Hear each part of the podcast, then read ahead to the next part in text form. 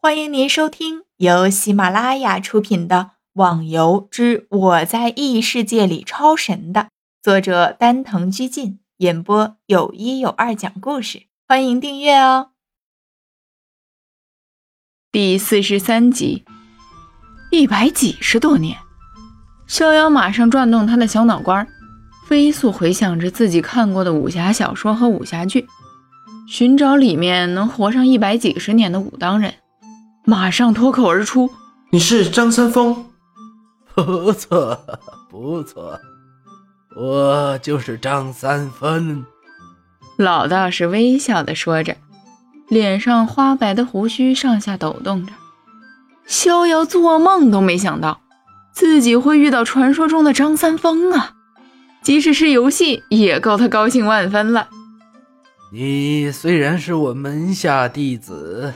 不过老道我也不敢多大，见面了也不需要那么客气，你就叫我师傅好了。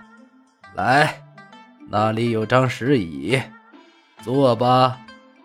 张三丰似乎知道两人之间的辈分差距过大，对逍遥怎么称呼自己倒是有点满不在乎，所以就提前说了出来。逍遥往旁边一看。有块青灰色的石头，外表看上去很像一张摇摆椅。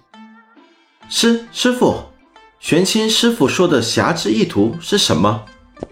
两个人都喊师傅，说起来还真觉得有些别扭。张三丰微微一笑：“哈哈哈，所谓的侠之意图，就是侠客的验证。侠客本身隐藏在大众之间。”在大众需要帮助的时候，才会现身而出。其实他们并不像我们江湖中的那样正派，做事瞻前顾后。他们完全是按照自己的本性去处理事物，率性而为，但也不是奸邪之辈，走的道路。也都是光明正大，所以呢，侠客也称之为侠之意图。哦，听了张三丰的话，逍遥才对侠客有了个大概的了解。这也正对自己的胃口。平常自己做事都是率性而为，不喜欢受拘束的，哈，不由得心里美滋滋的。其实呢。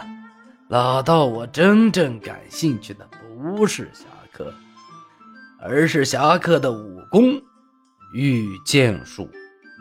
说他是武功，也有点埋没了他。试问江湖中有哪种武功可以和御剑术相抗衡？说他是仙术，也不为过。逍遥看到张三丰似乎对御剑术十分憧憬，说道：“可惜弟子至今还无法练会御剑术。哈哈，学会御剑之道，又岂能是这么容易学会的？没有很好的领悟，你就想学会了？哈 哈，更何况……”你现在一点基础都没打好，又谈何御剑术？听了张三丰的话，逍遥感觉到他就能告诉自己该如何正确的修炼。请师傅传授我修炼之法。呜呜呜！逍遥感觉好难受。为什么这个张三丰喜欢拽古文呢？搞得自己也要说些感觉别扭的古话出来。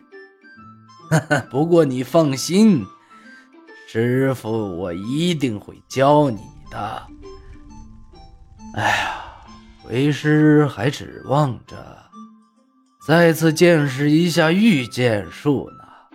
跟张三丰聊了段时间，逍遥终于对自己的职业侠客有了具体的了解。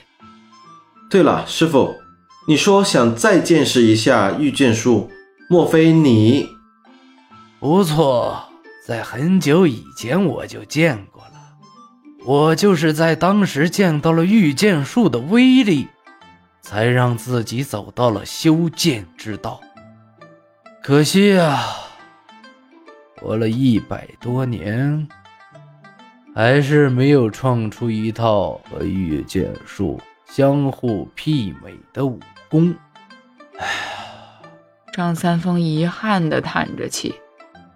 呵呵，师傅，我相信你一定会成功的。逍遥笑了笑，说道：“希望如此吧。对了，你应该也知道。”御剑术可以说是凌驾一切武功之上的绝学，所以想学会它，就得先把剑术掌握到一定的熟练程度。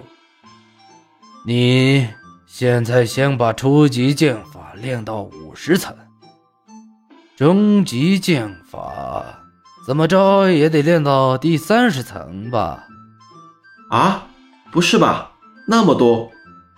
好家伙，师傅居然要自己把初级剑法修炼到这么高，自己当初光是修炼二十层的初级剑法就差点挂了，现在初级上边还有中级的，天哪，这要修炼到何年何月何日何时去啊？怎么很困难吗？张三丰笑着说了声：“啊，不，我一定会办到的。”只是现在打怪练修为值的人实在太多了，真不知道要到什么时候才能练到你说的要求。这个你就放心好了，在洞后面其实还有一块地方可以修炼，不过千万记住，莫要太过深入。深处的怪，你现在是无法对抗的。听众小伙伴，本集已播讲完毕，请订阅专辑，下集更精彩哦。